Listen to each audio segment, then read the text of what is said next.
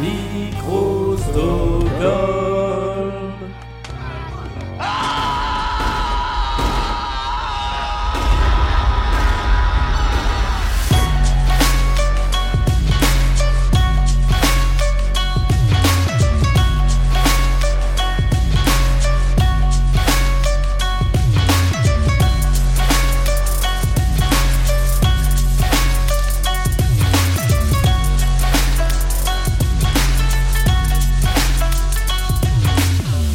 Salut tout le monde, bienvenue dans Hcast, le podcast du cinéma HK et asiatique. On espère que vous allez bien. Je suis Marvin Montes, avec moi j'ai Erwan Kirok. Comment ça va Bonjour à tous, euh, en attendant le reconfinement. Éventuel. Reconfinement. Essaye de garder un petit peu d'espoir, qui ne changera rien à nos vies hein, de toute façon, puisque moi je continuerai à travailler, et puis toi le confinement c'est ta vie, c'est ta vie de chaque jour. Exactement, donc euh, moi ça n'a aucun impact. Donc euh, un épisode presque d'actualité, puisque j'imagine que les gens qui respectent pas le, le couvre-feu vont bientôt remplir les, les prisons françaises. Donc on va parler de d'un auteur qu'on a évoqué au détour de quelques phrases, mais, mais jamais en profondeur, c'est bien sûr Ringo Lam, euh, avec Prison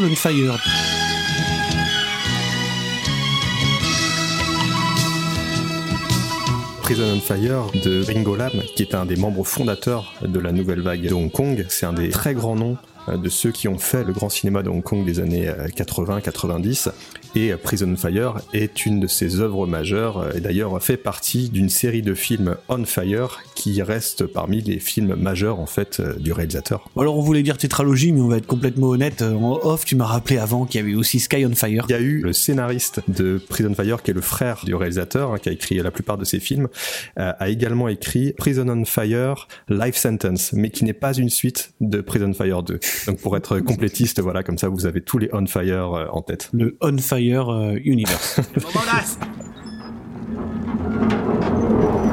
L'histoire, c'est euh, Lo qui se retrouve en prison pour un homicide involontaire et qui euh, très rapidement va devoir faire face aux membres des triades qui pullulent à l'intérieur euh, de la prison et qui font leur loi. Il va se faire un ami en la personne de Ching, mais malheureusement, euh, eux deux vont se retrouver pris à l'intérieur d'une spirale infernale qui va les mener de plus en plus loin dans la violence et les affrontements. c'est le pitch typique du, film carcéral. Ce mec-là qui est, on va dire, pas innocent, mais bon. C'est pas un criminel, quoi. Voilà, c'est pas un vrai criminel et qui va s'allier à un détenu, on va dire, expérimenté, qui est en voie de réhabilitation, de rédemption, quoi. Exactement. Qui finalement euh, va devenir le plus violent des deux. Ça, c'est la question du film carcéral. En fait, c'est les évadés Hong Kong. Ça entretient, bon, comme nombre de films de prison, de nombreuses parallèles avec euh, les films de prison euh, célèbres, dont Les Évadés, et ça reste euh, complètement comparable à celui-là en termes de qualité. C'est quand même un des meilleurs films, moi, carcéral que j'ai pu voir, et un des meilleurs films de Ringo Lam. Avant de passer au contexte, on pourra quand même, je pense, le définir comme faisant partie de la descendance du polar urbain, en fait. Parce que même si c'est pas à proprement parler un polar dans le sens où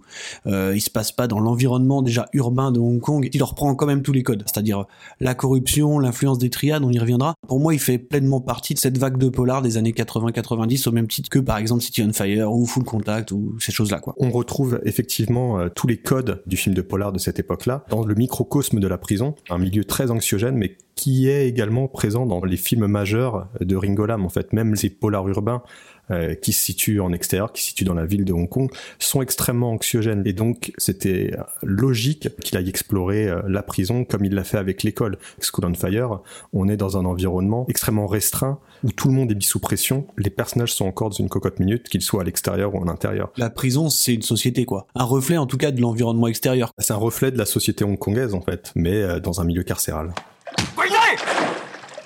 Prison on Fire, c'est un film qui est sorti en 1987. Alors on vous a parlé de la fameuse nouvelle vague HK.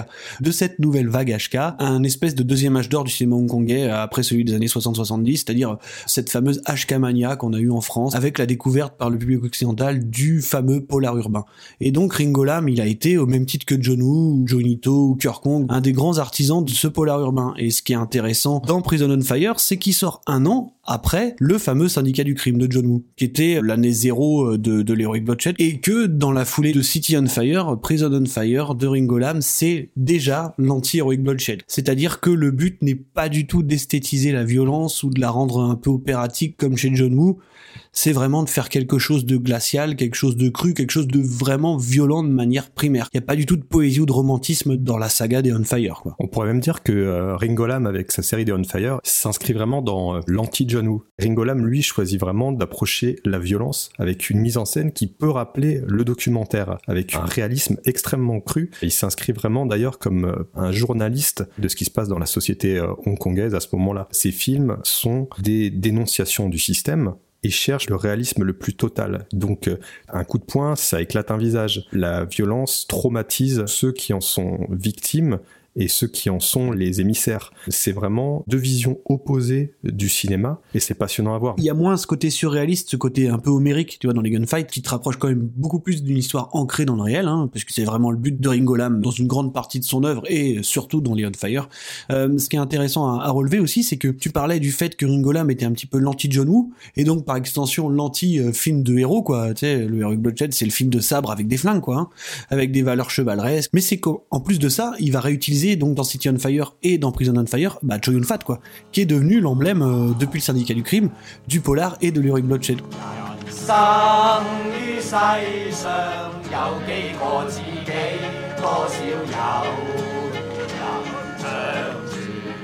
Fat, il est la tête de gondole quasiment des deux grande branche du, du polar HK quoi. À la fois c'est le mec de The Killer et du syndicat du crime, mais c'est aussi la star de Full Contact, de City on Fire, de Prison on Fire. Autant dans le truc le plus viscéral que dans le truc le plus romantique, il reste la figure de proue. Donc c'est quand même une, une carrière impressionnante. C'est assez dingue de se dire ça. De toute façon, il peut tout jouer. Je dirais même qu'il a tout joué d'une certaine manière. Mhm. Et donc il a travaillé avec les plus grands, dont Ringo Lam, dans des films complètement différents, dans des personnages complètement différents, qui montrent son talent. à ce moment-là, il vient d'exploser en fait. Dans le syndicat du crime où il est même pas le rôle principal, il a plutôt tendance à voler la vedette aux deux autres acteurs parce qu'il faut savoir que Joe Fat, avant d'être la star du syndicat du crime, on le surnommait le poison du, box-office parce que euh, systématiquement les films où il jouait se viandaient quoi. Pourtant, il a joué dans des grands films. Hein. Il a été notamment devant la caméra de Han Heuil justement dans Story of Who mais ça marchait pas. Alors que le syndicat du crime était devenu vraiment un phénomène de société. J'ai revu des anecdotes, ils estiment quand même que un Hongkongais sur trois a vu le film à la sortie, ce qui est quand même assez énorme. Joe Fat, il était passé l'espace d'une année euh, du statut d'acteur vraiment de seconde zone à star ultime du polar urbain en fait. Et il a aussi eu la reconnaissance de l'industrie en plus de celle du public parce que même s'il jouait ce qui n'est finalement qu'un second rôle, il a quand même été nominé et il a gagné le HK Film Award du meilleur acteur.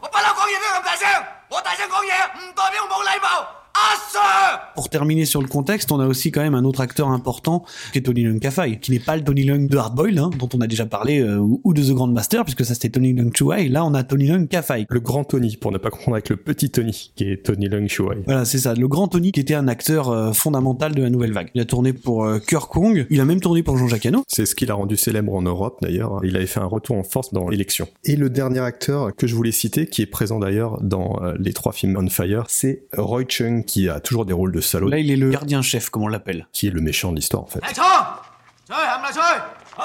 Alors déjà, moi, je vais commencer par revenir sur ce que je disais en intro, c'est-à-dire euh, qu'est-ce que c'est que les grandes thématiques du polar, justement, de ces années-là? La première, c'est la corruption. Parce que, historiquement, Hong Kong sort d'une grosse période de corruption dans la police.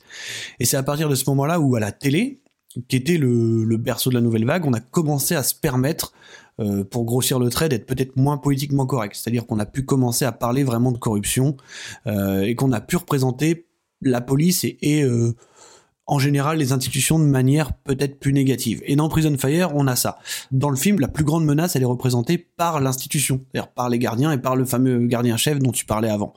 Et la deuxième grande thématique du polar, c'est l'influence des triades dans la société, c'est la, montée euh, de la, criminalité hein, avant la rétrocession. Et donc, euh, forcément, dans Prison on Fire, bah, la criminalité, elle est partout puisqu'on est dans un film de prison. C'est quelque chose que je trouve vraiment réussi, c'est-à-dire que au final, les criminels, on oublie assez vite leurs conditions, puisque la véritable menace vient de la sécurité de la prison, de la direction de la prison en fait. Comme dans les autres euh, On Fire de Ringolam, c'est une critique des institutions en fait qui sont euh, complètement pourries de l'intérieur et qui détruisent en fait tout ce qu'elles touchent, c'est-à-dire que l'innocent devient lui-même victime et est obligé de se transformer en une, bête sauvage pour pouvoir s'en sortir. C'est ça qu'on retrouve dans les On c'est que la, le système est gangréné par une violence qui vient des puissants en fait. Et ce qu'on sent en fait dans ces films-là, mais qu'on sent également dans Full Alert et dans d'autres films de Ringo Lam, c'est cet aspect euh, d'une société en fait qui est sur le point d'exploser. On a des personnages qui se retrouvent écrasés par un système qui ne leur laisse pas d'échappatoire. Bah, de toute façon, dès la scène introductive, on remet en cause le, le bien fondé de l'institution. C'est-à-dire que le personnage qui est incarné par Tony Leung, c'est une situation de légitime défense, quoi. Il défend son père et son commerce d'une bande de, de criminels, c'est ça? Et il finit par en tuer un. Ça fait écho à la, à la criminalité qui était quand même un des grands problèmes du Hong Kong euh, pré-rétrocession, quoi, on va dire. Donc, euh, il se retrouve en prison. Ce qui déjà forme une injustice majeure euh, dès le début du récit, quoi. Tout sonne euh, vrai dans Prison on Fire, tu vois, même la photo, elle est un peu dégueulasse. Je dirais qu'au-delà des, même des décors de la photo qui s'inscrivent dans la même logique, quand je parlais de documentaire, c'était ça aussi, c'est que euh, il ne cherche même pas à glamouriser les personnages, il est même pas influencé par le fait que Chow Yun-fat soit devenu une icône de charisme, il le montre en train de faire caca. C'est quasiment la première fois, je crois. euh, Enfin, ça, ça arrive très vite. Oui, oui, c'est ça. Il n'y a aucun tabou. Et c'est ça qui est finalement très rafraîchissant et qui, moi, m'avait horrifié, je pense, la première fois que je l'ai vu, parce que pour moi, Chow Yun-fat, c'était, voilà, c'était The Killer. c'est terrible, hein. c'est le mec le plus stylé de la galaxie. Et là, je le vois en train de faire caca, en train de raconter des blagues. Et c'est, génial, en fait. Je ferai la partie sur Chow Yun-fat qui est absolument génial dans le film. Je lui trouve un charisme fou, euh, rien que par ses mimiques et par l'humanité qui ressort du personnage et qui est, je pense, inhérente à l'acteur Chow Yun-fat, hein, qui a l'air d'être comme ça dans la vie aussi. Bien sûr. Pour revenir sur ce que tu disais, le côté cru, en fait, de ce qu'ils nous ont montré est complètement dans la logique euh, du film et dans la logique de Ringo Lam. Il veut euh, nous sortir, en fait, du côté film pour nous dire, non, non, ce que je vous montre, c'est la vraie vie. C'est-à-dire que On Fire, c'est pas vraiment une histoire de, de pyrotechnique, c'est même marginal par rapport à ce qu'est en train de devenir le Polar HK à ce moment-là. C'est-à-dire qu'on utilise beaucoup d'effets pyrotechniques, par exemple dans les Hero Movie, et pas du tout dans les dans les On Fire, ni dans City On Fire, ni dans Prison On Fire, ni dans la suite, quoi. Euh, en fait, On Fire, c'est c'est vraiment le symbole de d'une, bah, comme tu disais tout à l'heure, d'une cocotte minute. En fait, on est sur le feu, quoi. C'est vraiment ça. C'est une société qui est en train de bouillir et on est en train d'assister à l'explosion en fait. Les troisième actes des films de Ringo Lam, notamment euh, Prison Fire et School on Fire, sont souvent les meilleures parties du film parce que tout converge en fait, tous les éléments de l'histoire convergent vers cette explosion cathartique euh, de- des personnages et de l'histoire. C'est extrêmement satisfaisant parce qu'il y a une sorte de sentiment de justice par rapport à, l'impuissance qu'il y a eu pendant tout le film. Il y a enfin la justice qui arrive, mais par une violence extrême. Donc tu ressens finalement une, joie réelle, mais en même temps t'es absolument horrifié de ce par quoi vont devoir passer les personnages pour arriver à se, à se libérer en fait de la botte qui les écrase en fait. Ce qui est rigolo justement, euh, c'est que en termes de mise en scène, en tout cas pure, c'est là où c'est parfois paradoxal puisque le, tu sais, les fameux troisième acte, le moment où ça explose vraiment, c'est les seuls moments où Ringo Lam s'autorise quelque part un certain surréalisme, quoi, tu vois. Mm. Je pense à Full Contact par exemple, où dans le dernier acte, on commence à voir quelques ralentis. Et dans Prison on Fire, t'as quand même un certain surréalisme, par exemple dans la scène de pétage de câble de, de Cho Yun-fat, quoi. mais qui est finalement la scène la plus stylisée en termes de photos. Mais je trouve que ça fonctionne extrêmement bien parce que le film à ce moment-là embrasse euh, finalement ce qui est le plus surréaliste, c'est-à-dire que les, les gardes se font choper par les prisonniers qui commencent à prendre le dessus et ça se transforme en scène de règlement de compte avec une violence totale où tout le monde se fout sur la tronche et où l'émotion prend le dessus sur toute notion de réalisme pour devenir euh, vraiment un, un spectacle en fait parce que c'est ce dont tu as besoin en tant que spectateur quand tu arrives à ce moment-là T'as besoin que une justice qui n'existerait pas dans le monde réel. Les Prison Fire auraient été réalisés par un Français. Ça serait fini en drame. Le mec aurait rien pu faire. Ça aurait été la misère sociale. Là, c'est un choix audacieux. Justement, le truc passe du cauchemar à une grande satisfaction par la mise en scène, justement, qui sort un peu du documentaire pour se rapprocher finalement de ce qu'on pourrait trouver chez John Woo. Mais ça reste extrêmement cru, extrêmement violent dans sa manière de représenter la violence tout de même, quoi. cette euh, scène du pétage de câble, elle est super efficace dans le sens où elle forme vraiment un contraste avec euh, une autre scène super importante du film qui est la scène du Nouvel An. On les voit danser ensemble, euh, où vraiment c'est très appuyé par des ralentis. T'as presque des freeze frames hein, d'ailleurs à ce moment-là sur eux qui sont en train de danser. Et en fait, euh, c'est vraiment la bascule totale, quoi, tu vois. Entre le moment où on voit le plus de valeur de camaraderie, où ils ont l'air d'être vraiment les meilleurs amis du monde et où, où ils semblent tous totalement innocents, tu sais, ils sont là presque comme des gosses en fait, en train de danser, de chanter au Nouvel An. Et euh, c'est vraiment quelques scènes plus tard que s'opère l'événement majeur de, de la fin du film. C'est ça qui fait toute la saveur de ces deux scènes, enfin notamment du final en fait. C'est Ouais. que on a dans le même endroit, on a ce moment de de pur bonheur, de pure joie entre les détenus, qui va mettre d'autant plus en valeur le, le final extrêmement sanglant qui se déroule dans les mêmes lieux. Et d'ailleurs, on nous remontre les images du Nouvel An, euh, Oui. je crois, à la fin du Ouais, film, ouais, après justement le, le basculement, quoi. Ça n'est pas, non, Chun Fat. On nous a esquissé un petit peu sa personnalité pendant tout le film. Tu on sait quand même qu'il est là pour une certaine raison, qu'il y a quand même une certaine violence en lui, si tu veux, même si on la montre pas parce que c'est un personnage un peu rigolo, tu vois. euh, voilà, un petit peu le grand frère sympa, quoi. Et au moment où il bascule vraiment, en termes graphiques, en tout cas, c'est dégueulasse, quoi. Et puis tu le vois, tu vois le changement en fait dans le personnage de Cho Yun Fat. Ça nous a été dit en, en discours qu'il avait pété les plombs parce que sa femme l'avait trompé, mais euh, on ressent pas du tout ça pendant le film. C'est un peu comme s'il n'était pas vraiment en prison. Ouais, c'est ça. Donc il arrive un peu à faire échapper justement tout le monde. Ça me rappelle, euh, tu vois, Luc la main froide. Ouais, carrément. Luc la main froide de Paul Newman. Il arrive à faire oublier à tous ses congénères qui sont en prison. C'est pour ça que c'est un personnage qui est extrêmement intéressant, extrêmement positif, mais euh, il n'empêche qu'il a une part de violence en lui et qui explose d'abord quand il s'en prend au chef de gang qui le fait chier depuis le début. En fait. Alors lui qui est le pire des enfoirés de l'histoire, il faut qu'on fasse un point sur ce mec. Ça devient une sorte de bras armé de l'institution en fait, parce que c'est le, le fameux gardien-chef qui se sert de lui en fait pour créer des tensions. Parce que quelque part, au final, tu sais, quand il te présente la prison, t'as l'impression qu'il y a des petits conflits, des petites, euh, des petites étincelles, mais tout le monde s'entend à peu près bien.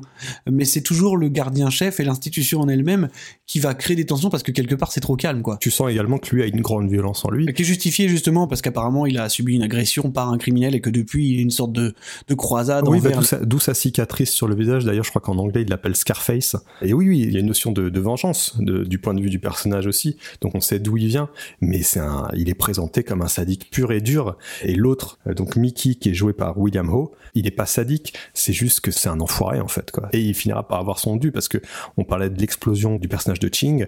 C'est contre lui qui va exploser une première fois. Et là, on va voir son regard euh, changer. hein. On voit vraiment, euh, il essaie d'étrangler ce mec-là. Ça rappelle comment il aurait pu tuer un mec avant parce que la, violence prend le dessus sur lui et il passe en mode je vais te buter quoi. 我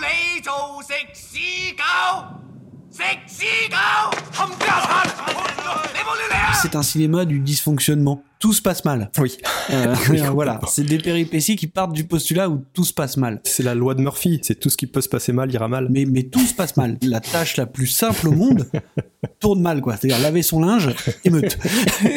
Euh, C'est ce que tu dis, c'est que c'est la descente aux enfers. Et à partir du moment où le mec euh, met les pieds en prison, il n'y a pas une seconde où ça va bien se passer. parce que sans lui, tu vois, Cho Yun-fat, jamais de la vie, je pense, il repasse du mauvais côté. Non, et d'ailleurs, je trouve que tu as une fat très généreux avec le personnage. Oui, c'est un peu étrange de cette petite relation, parce que quand même... Plusieurs fois, il lui dit ferme ta gueule, dis rien, sinon ça va mal se passer. Et le mec ouvre quand même sa gueule. Parce qu'au final, c'est lui qui fout la merde, Mais tu vois. oui, et puis Ching à côté, il est ah putain, et puis il reste pote avec lui quand même, tu vois. il le défend corps et âme. Mais c'est là où, encore une fois, c'est dysfonctionnement total. C'est-à-dire que ce mec-là, c'est le grain de sable dans le système euh, carcéral, quoi. Il rentre, il va contribuer à refoutre la merde entre tous les gangs de la prison parce que vraiment tout le monde se fout sur la gueule au bout d'un moment. et il va contribuer surtout à refaire passer Cho Yun Fat euh, bah, du mauvais côté, quoi. Si tu prends euh, Prison on Fire en tant qu'objet filmique, on va dire individuel, sans, sans prendre en compte la suite qui raconte complètement autre chose, hein, tu te dis quand même qu'après l'émeute, il y a moyen que ça se rallonge la peine, quoi. Complètement.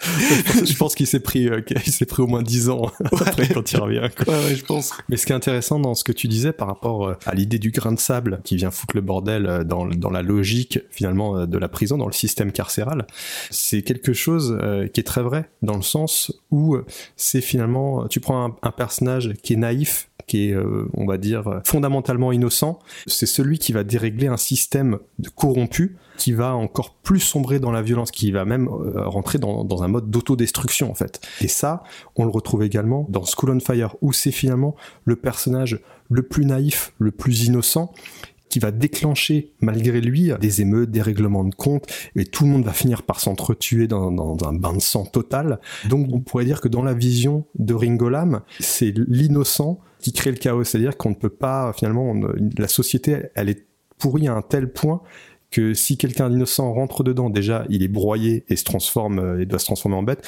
mais la société elle-même s'autodétruit. C'est d'un nihilisme total de toute façon. Mais là où il y a une note d'espoir, quand même, Quand même. contrairement par exemple à School on Fire, c'est que quand même on a le personnage de Tony Lankafai qui sort de prison et qui retrouve les siens, et on a le on a le personnage de Ching, de Choi Yun-fat, qui rentre en prison mais qui a la banane, qui a le sourire quand même. D'ailleurs moi j'étais en larmes à ce moment-là, moi j'étais en train, train de chialer à ce moment-là. le film se termine quasiment sur un statu quo, quoi.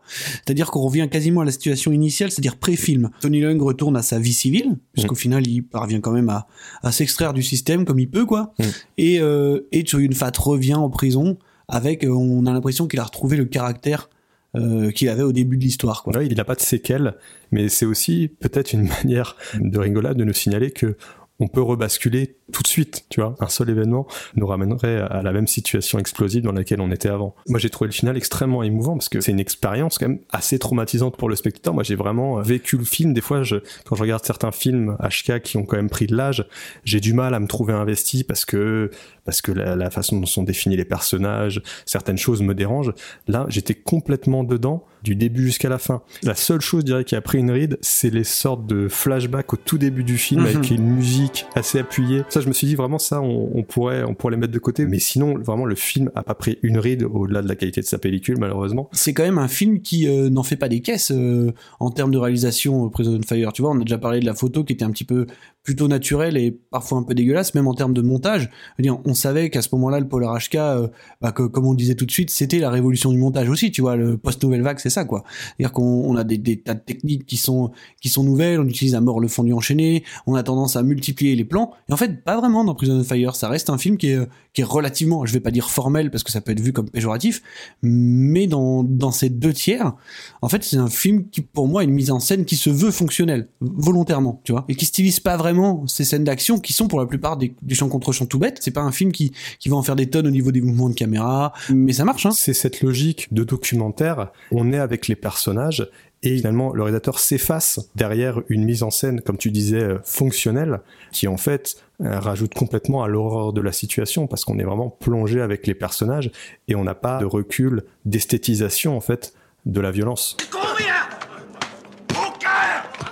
Faut pas minimiser, enfin, il faut vraiment souligner l'importance de, de- du jeu de Tony Leung, parce qu'il faut, il faut se rappeler que c'est grâce à lui que ce personnage-là est crédible, parce que euh, avant de devenir cette espèce de de nouveau héros classique de Johnny To, tu sais, justement avec le- les, les jeunes dont tu parlais, Mhm. euh, il était le monsieur tout le monde presque de la nouvelle vague. C'est-à-dire que c'est quelqu'un qui jouait avant tout dans des films de la nouvelle vague typiques, c'est-à-dire des films qui commençaient à traiter de thématiques sociales, tu sais, post-Wuxia et, et films de kung-fu. On commençait à traiter des thématiques qui étaient euh, vraiment compréhensibles du public dans le sens où ça parlait de leur quotidien. Et donc Tony Leung, il a incarné ce truc-là quand il tournait pour Kong, par exemple, tu vois. Il incarnait vraiment une sorte de, de Monsieur Tout le Monde, de personnage euh, empathique, de reflet du, du spectateur. Ce qui n'était pas déjà le cas de Cho Yun Fat, tu vois. Ah, Alors l'impact en lui-même, moi j'ai surtout envie de dire que ça va être une sorte de, de glissière qui va nous mener tranquillement à quelque chose d'encore plus extrême dont tu parlais avant, hein, donc euh, School on Fire. Quand il fait Prison Fire, c'est déjà voilà un cinéma très rentre dedans, mais euh, c'est ce qui va le mener logiquement à faire School on Fire. Et School on Fire, c'est ce qu'on disait avant de se lancer dans l'enregistrement, c'est peut-être son meilleur film, au moins son film le plus jusqu'au boutiste. Euh, et le plus tout simplement le plus violent. Autant Prison Fire est très violent, notamment sur sa fin, autant School on Fire fait de Prison on Fire un film pour fillettes quoi. Ouais, et dans School on Fire, en plus, il, s'attaque à l'autre gros problème de la société hongkongaise, c'est-à-dire l'influence des triades chinoises. hein. Euh, donc, euh, parce que là, c'est vraiment clairement devenu la menace numéro un. Et en plus de ça, il utilise plus Cho Yun Fat ou ce genre de d'emblème, si tu veux. C'est-à-dire que il va, il va nous mettre des acteurs vraiment pour le coup. euh, moins reconnaissable. Le fait qu'il ait choisi un cast de personnes moins connues permet une plus grande identification et de moins se dire ok à un moment de Yun Fat il va péter les plombs et casser la gueule à tout le monde et il va remettre les pendules à l'heure. Non non. et, sauter au ralenti, mettre un non, là pas du tout justement. C'est d'autant plus jusqu'au boutiste que ça se termine mal pour tout le monde. Certes, on aura un petit encart à la fin qui dit euh, telle personne euh, s'en est sortie, va à l'école après, mais bon, on n'en est pas témoin. Et ça se termine dans un bain de sang innommable où vraiment à un moment j'ai porté ma main à la bouche, genre putain c'est tellement violent quoi. Ça m'a vraiment euh, mis sur le cul. Et pour parler de l'influence de Prison Fire, c'est notamment l'influence que ça a eu sur la carrière de Ringo Lam de vraiment euh, l'inscrire comme le cinéaste dénonciateur social ultra violent parce que School on Fire sera euh, censuré, sera sera coupé dans tous les sens pour euh, bah, pour éviter euh, une censure maximale, pour éviter qu'il soit pas diffusé. Et le peu de temps qu'il a été diffusé, ça n'a pas permis au film d'être un succès. Mais c'est euh, un des derniers grands films euh, de Ringo Lam. Ça a fini d'inscrire euh, la légende, on va dire, de Ringo Lam dans le cinéma hongkongais. Mais toute la base de cette euh, noirceur et de quelque part ce, ce cinéma un petit peu politique, hein, euh, bah, tout est dans Prison on Fire. Bien plus que dans City on Fire. Mm, ouais, ouais. Vraiment la sensation de microcosme et de bah déjà d'enfermement qui est lié à la prison, hein, forcément. Euh, c'est le reflet de son propre enfermement. Parce que voilà, il y a beaucoup de cinéastes hongkongais qui se posaient des questions sur, euh, bah, sur la suite des événements, hein, tout bêtement. Mm. C'était à 10 ans de la rétrocession, mais bon, ils savaient déjà qu'elle arrivait. Et puis bon, il faut savoir que Hong Kong, euh, c'était pas une ville où il faisait nécessairement toujours bon vivre, quoi. Avec euh, évidemment la montée de la criminalité et la corruption, qui étaient vraiment des, des motifs d'inquiétude évidents, quoi. C'est l'aboutissement d'une d'une logique. Et ce que je voulais dire, c'est qu'il filme toujours Hong Kong d'une manière extrêmement anxiogène. Il va jamais sortir de Hong Kong et de ses petites ruelles, de ses maisons closes, où on a à peine la, la place pour une personne de passer dans un couloir. La prison est filmée de la même manière. Et c'est là où c'est encore pertinent de faire un dernier parallèle justement avec John Woo, parce que même quand John Woo fait le film à Hong Kong qui se voudrait peut-être euh, moins esthétisant et dénonciateur de la violence en général, donc ça serait hardboil, eh ben il continue de montrer Hong Kong comme euh, comme un lieu cool, même s'il l'a détruit, il continue de montrer Hong Kong comme quelque chose de, de parfois utopique quoi. Tu vois, ce qui est jamais le cas chez Ringo Lam, jamais. Le parallèle est intéressant, comme tu dis, notamment voilà si on prend à toute épreuve, qui est la dernière œuvre avant la rétrocession de, de John Woo, c'est que il, il fait exploser Hong Kong, mais c'est du spectacle. C'est pas sérieux, c'est juste pour amuser la galerie, ce qui fait extrêmement bien. Ouais, et puis on dénonce la violence en l'esthétisant toujours. Il n'est pas d'une grande logique, tandis que euh, Ringo Lam, c'est vraiment une démarche qui est pensée à tous les niveaux. Et c'est là où c'est très impressionnant. C'est-à-dire que autant John Woo, on peut l'apprécier pour ses, ses talents de- d'entertainer, parce que c'est c'est le meilleur dans son genre, autant Ringo Lam, c'est vraiment un, un cinéma qui est construit autour euh, d'une seule et même logique et qui va jusqu'au bout de cette logique. et qui est très introspectif en fait sous couvert euh, sous couvert d'action quoi. Parce qu'il faut pas oublier que tout ce qui fait les personnages de Ringo Lam c'est aussi issu de sa propre personnalité quoi. C'est quelqu'un qui a toujours dit en interview se sentir aliéné se sentir parfois mal à l'aise dans sa dans sa vie dans sa ville. Et c'est à partir de ça et de, de- de vraiment de son mode de pensée qu'il a fondé son bah, toute son œuvre quoi. Et d'ailleurs, ce qu'on n'a pas dit, parce que parce qu'on a oublié de le dire au début, mais c'est Feu Ringo Lam oui c'est vrai. qui nous a quittés en 2018, donc c'est c'est un petit peu le premier de tous ces grands cinéastes qu'on fait euh, de notre adolescence, grâce à qui on fait ce podcast aujourd'hui quand même. Hein. C'est la première grande figure du polar à être parti. Quoi.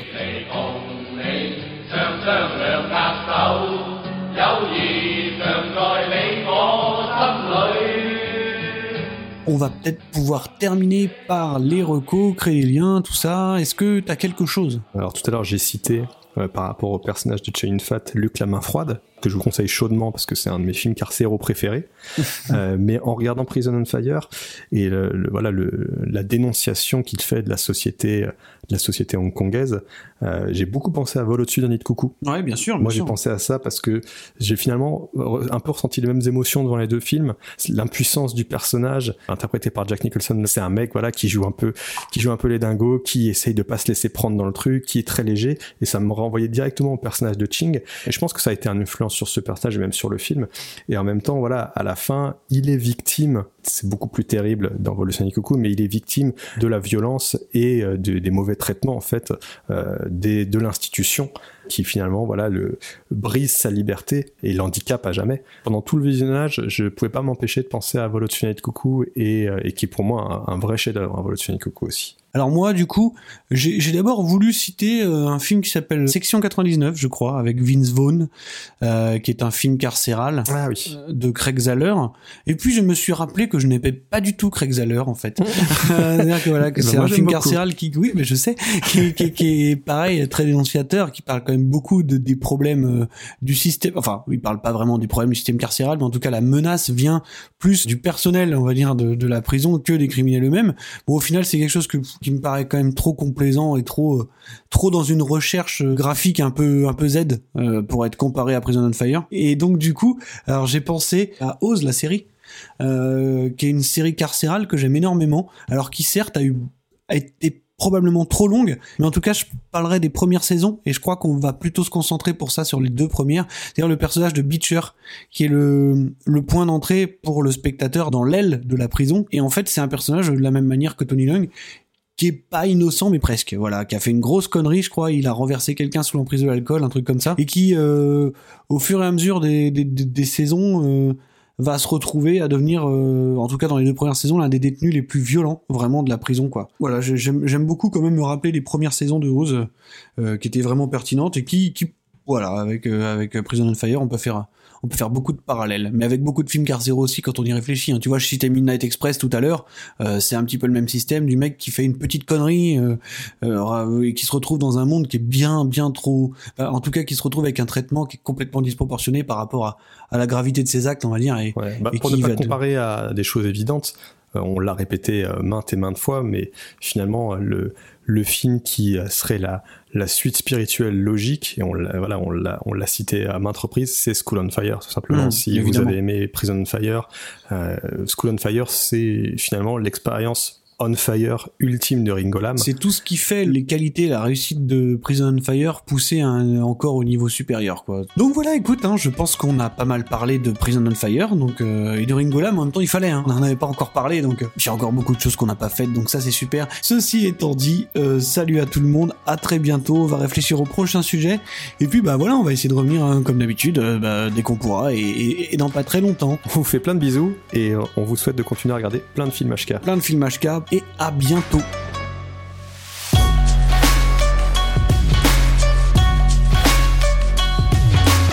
Vous avez écouté Hcast, un podcast de Marvin Montes et Erwan Kirok avec Micro Stockholm.